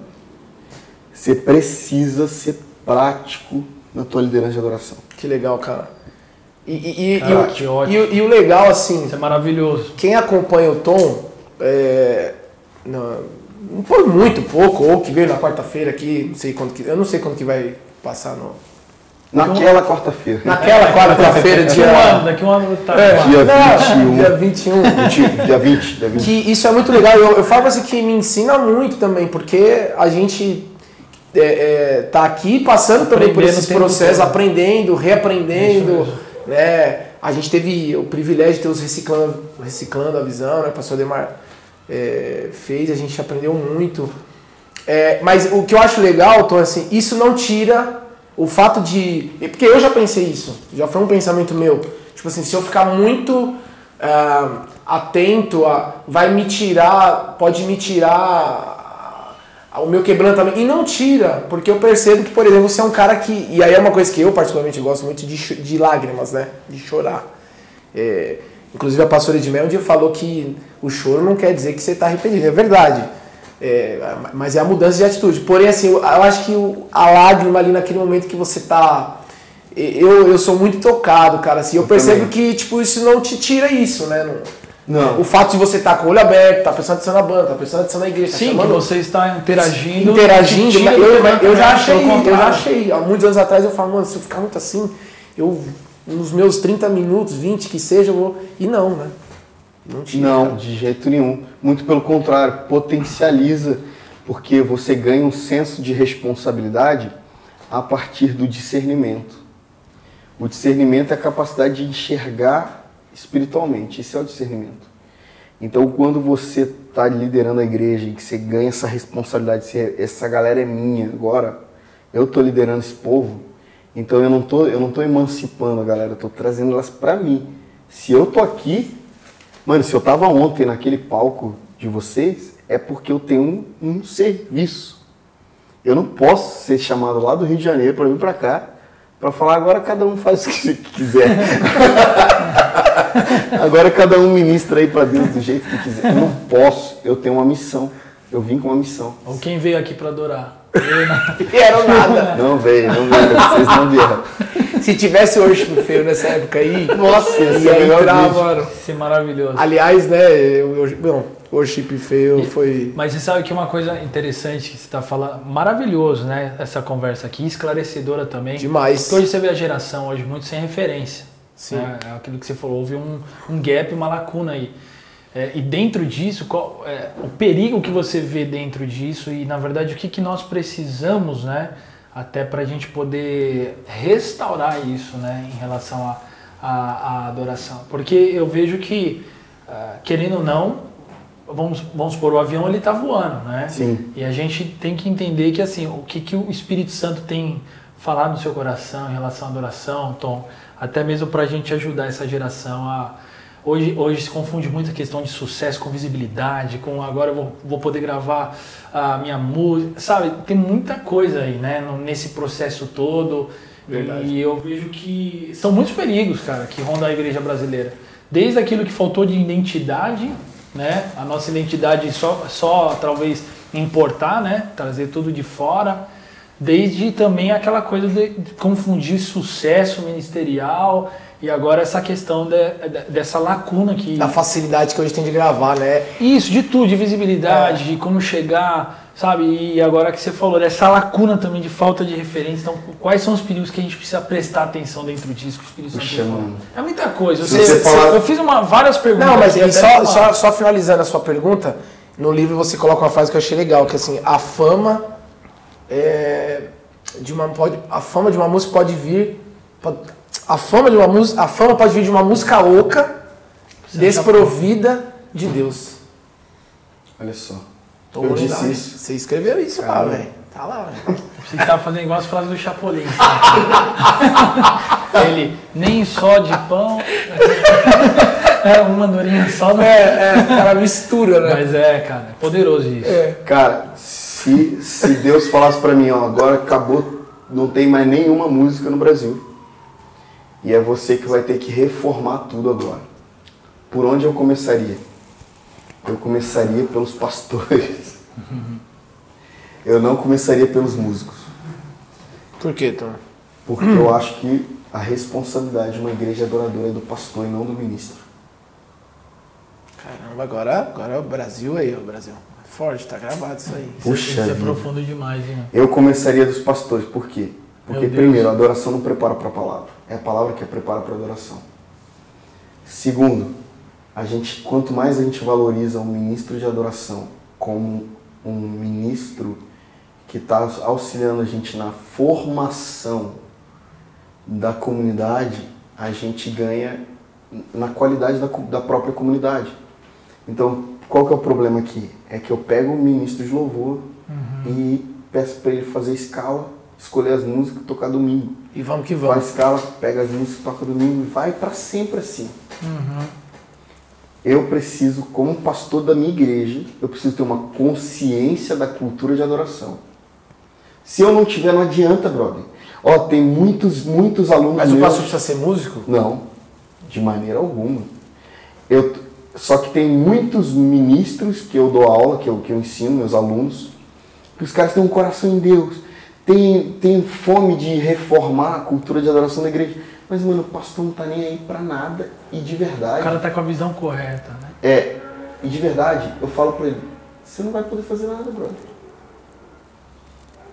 Teu, se teu pastor é o cara que briga pra você cantar prosperidade, bênção financeira, É isso. Ou você, Tá no coração ou você obedece o cara, ou No você coração. vai procurar uma comunidade que, que você vai poder cantar sobre Jesus e construir uma comunidade cristocêntrica. Então eu preciso, como pastor, ser o primeiro líder de adoração. Não no, não no que diz respeito à música, mas no que diz respeito à mentalidade de adorador. Na uma prática. igreja adoradora, na prática. Na prática, como eu que preciso cuidar do ambiente da adoração. Eu preciso pelo menos dizer, isso aqui nós não cantamos. Prosperidade, bênção, Deus vai remover não sei o que, Deus vai levantar. Nós não cantamos isso aqui, nós precisamos cantar sobre Cristo, evidenciar o Cristo. Discipular os músicos. O pastor precisa discipular os ministros de louvor. É o pastor que tem que fazer isso. Não é outra pessoa. Porque eu, como pastor, pego você e falo, agora você está levantado como pastor de adoração. Dá um jeito aí nessa igreja. Só que você não está bebendo de mim. Eu tenho que dizer para você, ó, mano, você está responsável por pastorear a igreja na adoração, certo? O meu coração com relação à adoração é esse. O pastor deve ser um conhecedor da adoração. Rapaz. Não como música, não como Não, não, filme, sim. como pôr Jesus no centro, como Sim. devoção a Cristo. Porque assim, o assunto da adoração é muito mais amplo do que a gente tem que Exatamente. falando aqui. Exatamente. Então não dá para eu vir lá e voltar na teologia da adoração Sim, desde sim. o início, mas de cara eu já digo, o pastor precisa ter esse- essa missão. Segundo, ele precisa discipular os músicos. Terceiro, ele precisa capacitar músicos. Você fala agora na parte técnica ou na parte da palavra? Palavra. Vai fazer o curso tal, vai estudar. Palavra. vai- vai... Porque ele capacita. Ele acho que você deu um exemplo muito louco né, ontem a gente conversando nesse sentido, né? Você pega um cara que ama a palavra, Ah, você fala na cursos, teologia. né? E do É, violão, é no o cara curso do- violão. É, e aí que ama a adoração, vai pra fazer Do violão. Você não, não capacita o cara. Você só tá empurrando ele pra fogueira. É, é- é- até porque, como você também falou nesses, nos cursos, o cara que está ministrando louvor, ele fica pelo menos ali 20, 30 minutos com o microfone da igreja, né? Quase o mesmo tempo da palavra. É muito importante, né? É. Então, tipo, o que acontece no final das contas é que a reforma da cultura da adoração não está na adoração, está na palavra. Que tremendo. Isso mesmo. E, e a, e a música, ela tem o poder de contar a história de uma igreja, né? de, uma, de uma geração justamente por causa Cara, da... não tem a menor dúvida. Você está formando tua comunidade com tudo que você está cantando. Isso é bom para alguns, ruim para outros. Cara, isso é incrível. Não tenha dúvida. Ah, não, mas eu só tenho X minutos. Você está formando. Tudo que entra no, entra no microfone, sai no PA, entra no Verdade, ouvido do povo, verdade, está verdade. formando o povo. Nossa. Então, de verdade, você pega, você pega um cara, você pega um cara e fala com eles 10 anos sobre prosperidade. No final de 10 anos, o cara é um cara ganancioso que, que só pensa em bênção financeira. Claro, a prosperidade não é a prosperidade bíblica, a prosperidade Sim, Sim, sim, pejorativa. sim. Sim. O cara vai ser um ganancioso, arrogante, que não dá o dízimo, que não sei o quê.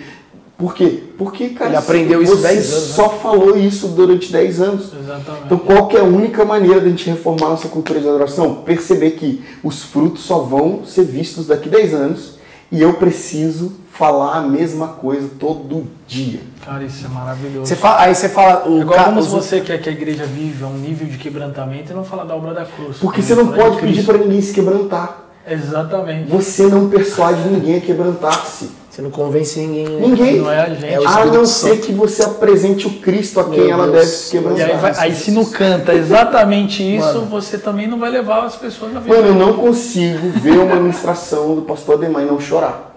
Por quê? Porque ele evidencia Cristo. É verdade. Só, só tem Cristo, não tem Ademar. Só tem Cristo na ministração do Ademar.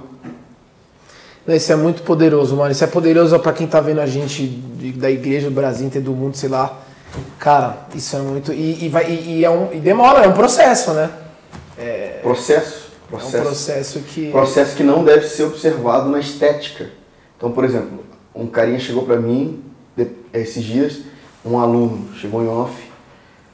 Tom, é, cara, eu sou de uma igreja é, histórica, é, tradicional, e eu tô tentando, cara, reunir a galerinha e a gente está tentando mudar a adoração da nossa igreja. Eu falei, como? Aí ele disse, ah, a gente está tirando as músicas da harpa e a gente está pondo Alessandro Vilas Boas, a gente está pondo Brunão. Eu disse para ele, não vai dar certo.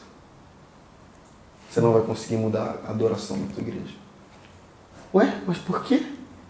Porque você está você tá mexendo na estética, mas a igreja está oca. É verdade.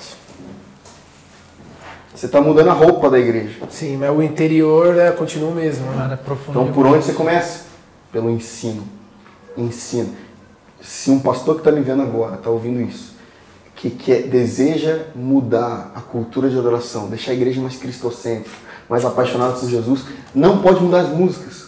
Não pode falar, igreja, você tem que se quebrantar, você tem que, se conhe- você tem que conhecer Jesus, você tem que fazer. Não. Tem que ensinar. Faz workshop, faz mentoria, faz, faz é, Show, conferência, faz. Cara, lê livro com a igreja sobre adoração. Top? Mexe no Isso é entendimento da igreja. Verdade. Muito legal isso, cara. Muito, muito. E isso muito vai legal. mudar a cultura, né? Porque adoração é resposta. Eu, eu- eu termino essa compreensão dizendo: adoração é uma resposta. É verdade. Se a adoração é uma resposta, ela é a resposta ao quê? A adoração é a resposta ao quê? A adoração é uma resposta à palavra. É por isso que é a palavra que prepara o homem para a adoração.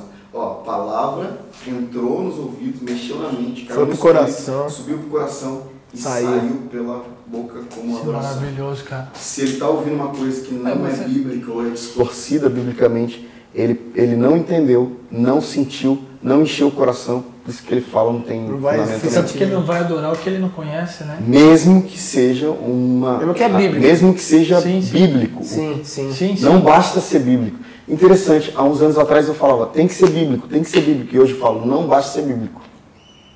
Você precisa entender o que você está cantando. Uma Total. compreensão, né? É muito pedagógico, muito didático, né?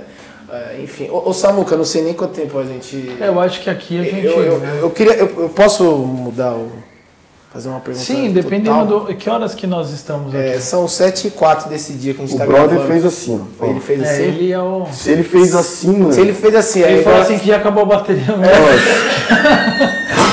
ele falou assim, ó. não tá gravando, gravando, não vai Parou, falar. parou, parou uma, uns 40 minutos. Não, mas é- é- são duas, é, rapidinho. Uma é.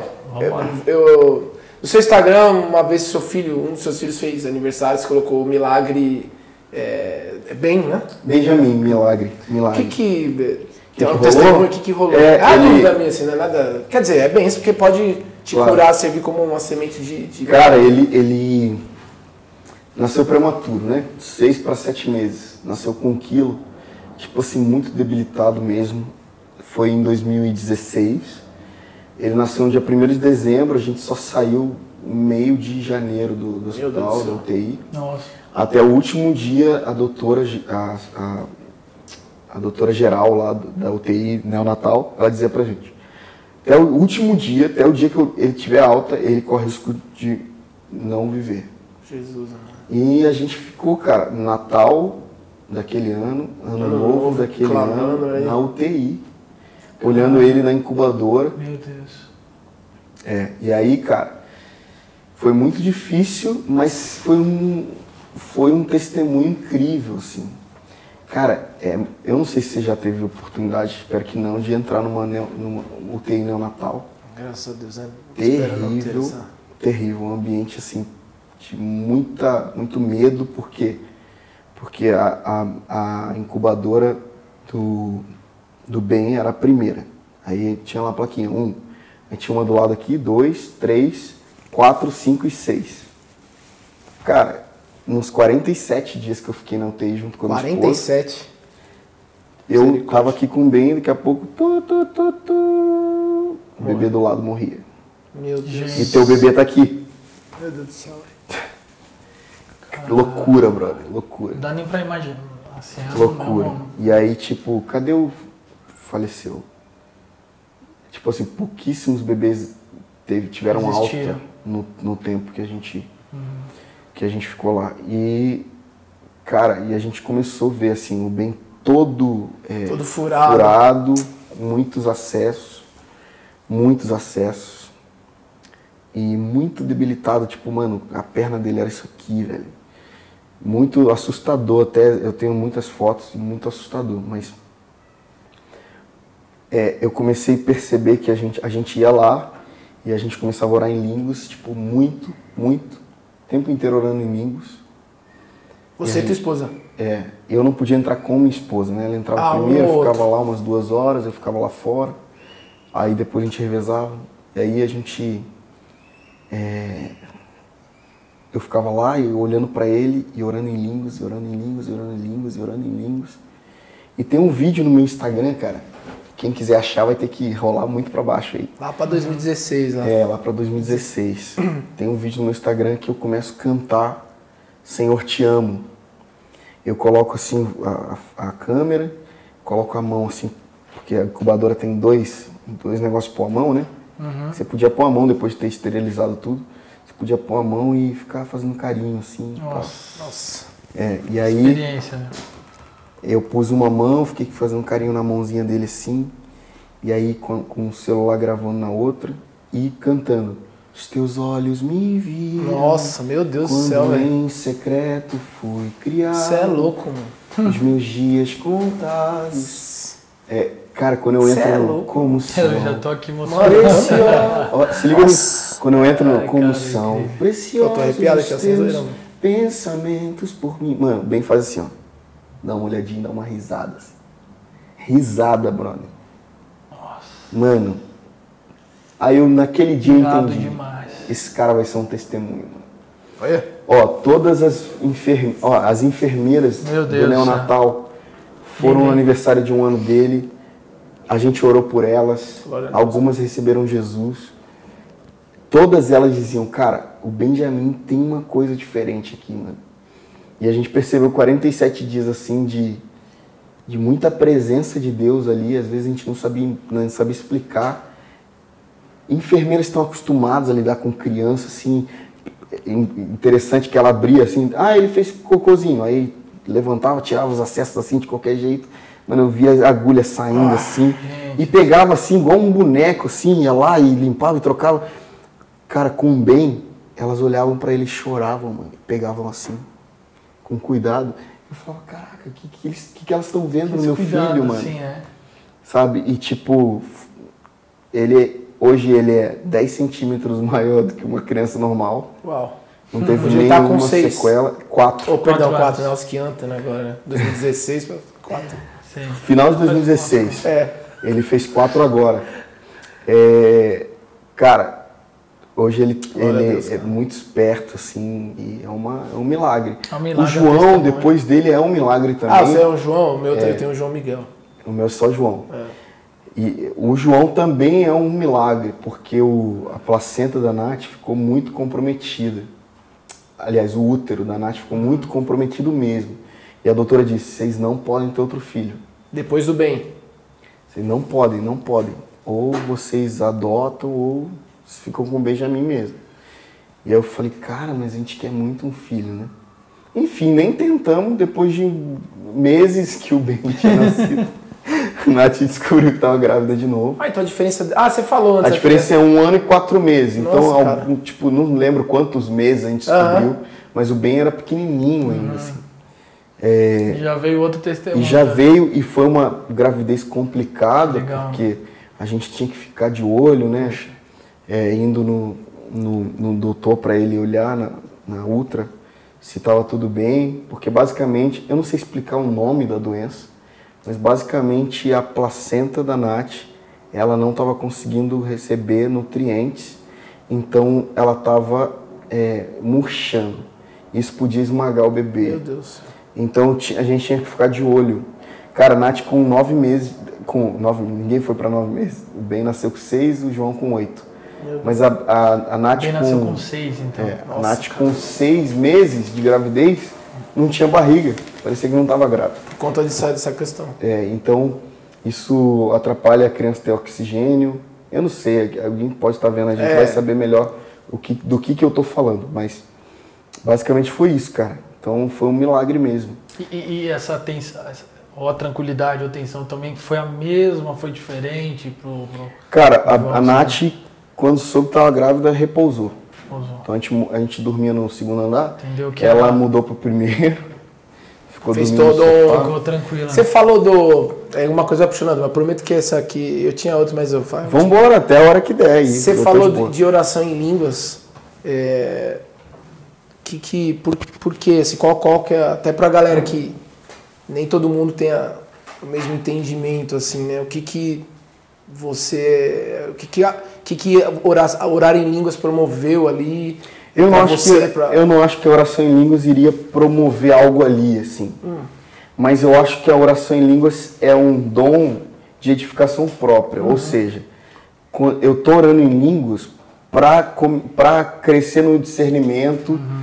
crescer na sensibilidade, crescer na autoridade, crescer na unção, sabe? Então eu tava mais eu gos- gostava de orar em línguas ali, porque eu sentia que meu eu tirava o ouvido daqui, começava a pôr o ouvido lá, entendeu? Eu começava a tirar os olhos daqui, começava a pôr os olhos lá. Então isso que fez com que a gente andasse, mano. De verdade, é, eu, eu não acho que a gente suportaria, porque foi muito forte. Ah, os processos de ver muitas, muitos desdobramentos, assim, a doutora vindo todos os dias com péssimas notícias, assim, Imagina. deixava a gente muito aflito. Pô, 47 dias, não é Cara, quatro, né? Não são Mano, quatro. Você né? passa eu uma não- semana no hospital já parece um, eu não pude parar de viajar. eu Não Eu ia te perguntar isso, cara. Eu cancelei uma viagem só. Nossa, A meu dia Deus do céu, seguinte, velho. depois que ele nasceu, eu cancelei. Ele nasceu num dia, e nesse dia a gente não sabia que ele nascer, porque com- a gente ia no, no doutor lá para ultrassonografia, e ele falava, dá para esperar mais uma semana. Tipo, tentando empurrar a gravidez mais para frente, né? Sim. Até que chegou um dia ele falou, não dá mais para esperar, vai ter que ser hoje. Assim. Não tinha o que E, fazer. e eu viajava na sexta, era uma quinta, eu viajava Meu na Deus, sexta. velho. Aí eu fui liguei, graças a Deus, o, o pastor é meu amigo. Cara, pelo amor de Deus, fica tranquilo, precisar da gente, a gente tá aí. Mas eu precisei continuar viajando porque era a minha renda total naquela época. Hoje eu tenho outras coisas, mas naquela época era a minha única renda. Então, é, eu não deixava de viajar. Imagina. Cara, e foi um esticar, assim. Pra mim, eu estiquei muito espiritualmente de Não subir é- para liderar a adoração. imaginando isso. E, e não pensem que eu subia, é porque assim, o cara tá ouvindo a gente pode pensar, poxa, mas é mercenário, subiu só por causa do dinheiro, deveria ter parado pelo filho. Não tem a ver com isso.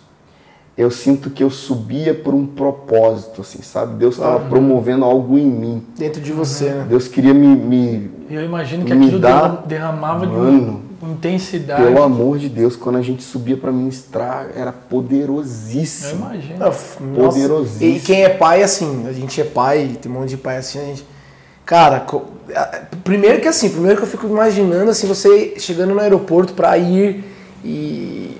E, mano. Tudo, né, cara? Acho que todos os momentos ali. É, mas e quem tá assistindo a gente também, se da- fosse outra profissão, da você não ia entrega, poder né? estar lá todo dia também. Então por que o cara não pode tocar também? Tem nada a ver isso aí. né? Não, mas é verdade que a gente tem um negócio. Sim. o povo de- Comprou a briga, hein, brother? É, Não, isso mas tem que ter esse. Não é, o povo de Deus é tipo Mas assim, você você é tem que ah, mercenário. Agora, se o cara fosse, sei lá, mecânico, ele ia parar um dia, mas não ia ter que trabalhar, tem como, do cara. é, e eu sustento tudo É, isso. não tem nada a ver. Enfim, né? Cara, mas eu estiquei muito, porque, Deus cara, a cuida. gente ia tocar Senhor, Você é te amo, e eu falava, o Ben tá internado no UTI. Podia, tá, podia, por exemplo, você tá cantando, podia já não estar lá, por exemplo. E quantas pessoas mano, Nossa. foram curadas, foram tocadas.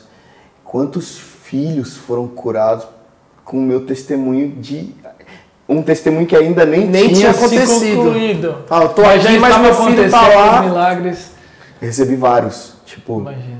quando eu cheguei em casa, meu filho tava bem. Quando che- Tipo, vários, vários. E meu filho não tava bem. Meu Deus do céu, velho. Então meu filho tá bem e o meu não tá. Então, tipo, sabe? Mas eu sabia. E isso é uma vida sacerdotal. É, é mas colocar no meio ali. É tipo, mano, eu, eu vou me pôr aqui pra sofrer em prol dos meus irmãos, sabe? Meu Deus, cara. É isso. Esse é o verdadeiro sucesso, né, do Ministério de Cristo, porque tô É até aproveitando esse gancho aqui é, sobre uma vida sa- sacerdotal, eu lembro que você contou um episódio muito interessante, né, um momento onde realmente havia uma projeção exponencial do ministério que o Senhor tinha dado para você na época do, do Dunamis. Né, e você estava ali na a, a canção, inclusive Santo Espírito, né? Santo Espírito, estava acabando de assim explodir no Brasil, né? E, e nesse momento houve uma, uma decisão sua é, pela vocação. Como é que foi isso assim? Isso é- eu achei incrível assim essa. Foi uma transição muito, muito brusca, né? Deus me tirou do lugar onde eu estava. Eu e a Nath, a gente já estava casado, ainda não tinha, não tinha o bem. É, Deus me arran- arrancou, assim, bruscamente do lugar onde eu estava, com uma palavra. Eu lembro que eu estava ministrando no, no palco e eu ouvi uma voz assim, cara, acabou o tempo aqui. E eu comecei a... a Aqui você fala geograficamente? Você tava em é, outro. eu estava aqui em São Paulo Ah, você tava aqui em São Paulo. e Deus falou, é tempo de voltar. Voltar pro Rio. É. E aí eu falei, cara, foi a decisão mais difícil até agora, assim, na minha vida, porque eu amava o lugar onde eu tava, eu amava as pessoas onde eu tava. Eu queria eu queria ficar para sempre no lugar onde eu tava. E quando eu Nossa, que difícil aí. é, eu confesso que eu fiquei Tinha os uns brother, meses, tinha os brother da resenha, já tudo ali. eu confesso que eu fiquei Cê uns é meses assim, ah Deus, tá falando sério mesmo. Até que eu viajei com a minha esposa. E aí a gente teve todas as palavras que a gente precisava. E foi muito, muito difícil assim mudar, mas é, não teve muito tempo de pensar não. Assim, quando Deus falou é agora, acabou. A gente recebeu essa última palavra numa terça, na outra terça a gente já estava lá no Rio, Nossa, muito rápido. muito rápido. Mas você nem tinha falado com o seu. Em uma semana você teve que falar com o seu pastor aqui, pastor, ó, Deus falou comigo. Ou- Ou já vinha já preparando. Eles já meio que Entenderam. sacavam e eu só fui lá e disse, olha, Deus está falando para eu ir. E eles não tiveram muito o que fazer. E eu sinto que a, a grande sacada, não quero me ater muito aos detalhes, mas a grande sacada de, uma- de ouvir uma palavra como essa é que para toda palavra existe uma prova da palavra. Então, você decidiu sair daqui e ir para ali, quando chegar ali, você vai, você vai se arrepender no primeiro momento de ter feito isso. E você vai lembrar que Deus mandou. Você vai lembrar da palavra. Então eu acho que o grande, a grande sacada. celular é esse, o celular, gente. Desculpa, viu, no fundo musical dessa. A grande sacada, acho que a grande, o grande princípio aqui é que você precisa de uma palavra para transicionar. Sim. Por quê? Porque toda transição vai ter a prova lá na frente. Meu Deus. Vai ter o dia que você vai falar, Por que cara, vir não era não era pra ter feito isso, velho. que eu fiz? Aí na hora, o que, que a gente fez? Anotou, registrou, gravou, mandou por e-mail, fe- fez tudo possível para gravar essa palavra. Porque toda vez que a gente falava, cara, a gente fez tudo errado, não era para fazer isso, só dava o play e ouvia a, profe a profecia, assim. Deus vai fazer isso, Deus vai fazer aquilo. Deus... É, então a gente tá certo, vamos embora. Quantos anos se passaram já dessa. Passaram-se, foi agosto, início de agosto de 2015. É, já passou um tempinho já. Seis Seis anos. Seis aninhos. Quase seis Vai anos. pra seis aninhos, né? cinco aninhos e. Cinco anos. Tá feliz, Tom? Deus, deu tudo Meu certo. Deus, olha aqui onde eu tô, né? Então acho que eu hoje colho frutos da minha decisão. Hoje, se você não fosse para essa área, né, como ministro, louvor, até curiosidade, tá? Eu entendo que, obviamente, que a vocação de Deus a gente tem que estar no lugar certo, mas o que, que você faria, assim? Se eu não fosse líder de adoração, É. seria pastor. Se eu não fosse pastor, Seria cara. Jogador do Vasco? Cara, então, é, olha, brincadeira. É, do jeito que estão as coisas lá, eu daria um jeito lá, hein, Ah, naquele ataque. Ali é ataque cardíaco, né? Ataque Cara, mas eu, eu jogava basquete, né? Não sei se vocês sabem. Eu cresci jogando É mesmo, basquete. Você tem um metro quanto? Você é alto? Tem um metro... 1,90, eu não sou tão alto pro basquete, né? Mas naquela época eu jogava basquete, cresci jogando basquete escolinha e tal. E aí é, lá em São Gonçalo tem uma, um, um campeonato de. a- Aqui deve ter também, né? É Interescolar. Sim, tem- a gente tem as Olimpíadas aqui colegiais. É, e aí é bem sério lá, porque os olheiros vão para ver os, os- os garotos e tudo mais. E eu tava jogando handball com o meu colégio contra, um colégio contra o colégio que eu tinha feito escolinha a vida inteira. E aí a gente perdeu de lavada. Mas eu não sabia que enquanto a gente estava perdendo de lavada, porque era um colégio muito forte, tem time, Daqueles que dão bolsa, tem, tá, tá, tá. e, não, e tem time de disputa brasileira. né? Imagina. federado, né? E aí, enquanto eu tava convers... enquanto eu tava jogando, era capitão do time do lado de handball do colégio. Um, um técnico, o meu técnico com o técnico desse time estavam armando uma peneira, uma, um teste para mim no basquete da cidade, Uau. no time de basquete da cidade. Aham. Nossa. E aí eu fui, passei nesse teste, comecei a jogar basquete. Isso um pouco antes de vir para São Paulo para estudar. Ah, você. Poxa, olha, a gente tá de trás pra frente, né? Eu vim em 2008 para São Paulo para estudar no Instituto Cancion. Eu- essa é a próxima pergunta. Ah, 2008. você- Era mais ou menos final de 2006. uns 19 anos, uns 20 anos, uns Quando eu 20, vim? 20 anos. 20 anos. Quando eu, quando eu, eu joguei no time, eu tinha uns 18. Então você já estava assim, Nossa. bem envolvido. Se desse já, né? certo, você. Já era Então, eu tava coisa no time. de- aí eu entrei no time, comecei a treinar. Sim. E aí, só que eu, uma semana antes de eu entrar, terminou as inscrições pro Carioca. Eu ia jogar o Carioca de Puxa basquete. vida. Olha isso. E aí eu fiquei indo com o time, viajando com o time, Rio de Janeiro inteiro. Só que eu ia meio que pra estar junto. E aí eu ficava ali na- no banco, mas não, não, não com roupa de jogo, porque eu não podia jogar, porque não estava escrito. Mas o, o treinador já me, já me considerava do Teria time. você teria um. Você era o que? Armador? Que você era ala? Naquela época eu era ala. Hoje eu seria um armador pelo meu tamanho. Mas você assiste? Você é de assistir NBA? eu, quando dá, eu, eu, eu gosto de assistir, mas eu, eu quase não tenho conseguido. Você, falou. Eu sou Lebron. Lebron? Eu sou Lebron. Não importa o time dele, eu sou. E agora o Lakers está mais forte, ele contratou uns caras mais. Anthony Davis. É, É, cara, e aí Eu eu. gosto do Franca. é verdade, sua é a família. cidade né? natal, né? E aí, cara, eu, eu comecei a, a treinar, a treinar, e aí comecei a perceber que meu coração estava sendo inclinado pro, pro ministério. E aí eu saí, cara. Cara, e- Cara, e- muito- e ra- rapidão que assim, você então é, tava no Rio e vem pra cá é, em 2008, 2008. fica quantos anos? Você só volta em dois. 2015? Não, é Ah, não, ah, dois. tá. Aí eu fico dois anos, que é o, Estudando. Que é o estudo, Ah. volto, 2010, fico 10, 2010 a 2012 lá no Rio, conheço minha esposa nesse período, a gente arma pra casar assim, bem rápido, Ah. porque eu tava apaixonado e porque eu sabia que ela era a mulher da minha vida. E aí Depois Em vamos marcar um dia pra 2000 gente fazer esse assunto. É, em 2012 eu fui- recebi um convite para ir para vir para São Paulo e aí eu cheguei aqui em maio de De uma 2012 igreja, você recebeu um convite de uma igreja. de uma igreja barra movimento, que era o Dunamis, né? Ah, tá.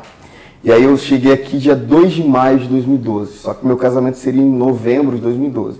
Então eu fiquei morando aqui, na Atilá, a gente meio que de à distância preparando o casamento. Voltei em novembro, casei, a gente voltou para morar em São, aqui em São Meu Paulo. Deus. Loucura. Loucura. Cara, sensacional, Samuca. Eu legal. ficaria aqui, não sei nem, faz mais de uma hora que a gente tá aqui, eu Ah, ficaria. Tem Total. tanto assunto, cara. Tem muita riqueza, né, cara? Você vai conversando. Mas, aqui. mas eu não tenho dúvida que quem tá ouvindo a gente no podcast ou vendo no, no, no YouTube, né? É, Cara, isso foi muita riqueza aqui, cara. Muita, muita riqueza, mano. Que bom. Você gostou, Tom? Eu gostei. Eu acho que eu gostei. É porque você imagina que vai ser uma coisa na hora que você vê, você se vê, né? Você fala, nossa, tava barrigudo, ninguém me falou. É. Nossa, Não, e tava, é quatro câmeras, cara. tava tão- sentado estranho, Cara, ninguém tão- me disse. é. É, ah, eu tô estranho. Essa camisa aqui falaram que é do Agostinho Carrara. Cara, mas. Não, mas tá legal. Homenageando Não, é bonito. Felipe Tá com Matheus. violão, tá com violão, tá. É Aonde? bonito. Eu usaria. Ah, tá. É, Eu tenho certeza. Felipe Eu também Matheus, usaria. nosso amigo que tá lá em Recife. E como que né? acaba isso? A gente acaba assim, então. Agradecer o Tom, né? Isso aí. Você é. Opa. Ih, caraca, tá bom. Obrigado. De nada. De nada. Queria. Bom, você que acompanhou a gente, realmente falamos de muitas coisas Sim. assim, mas eu pegar essas riquezas para mim foi muito, muito especial também esse papo, muito legal. E que você continue acompanhando a gente também no nosso canal aí, se inscreva, fique ligado no nosso podcast. Compartilha, né? E compartilhar também, né? Se inscrever no canal, enfim. Mas queremos agradecer o Tom. Obrigado, Tom. De nada. Tamo Monstro, junto. velho. Vamos juntos Na pra humildade, na humildade. depois pro, pra parte 2. Não, é, deixa o, o- Todas as suas. O, o arco flecha, o endereço, tal, tal. Tom Molinari em tudo. Né? Tudo que Facebook, YouTube, tudo que você quiser. Instagram. E Arco e Flecha no, no Facebook. Arco e Flecha TV no YouTube. Arco e Flecha Underline BR no Instagram. Aí lá tem os cursos, mentorias, Tem tudo tem que tudo você lá. quiser. É isso aí. Tamo Valeu. junto. Isso aí. Até a próxima. Valeu, galera. Valeu, gente.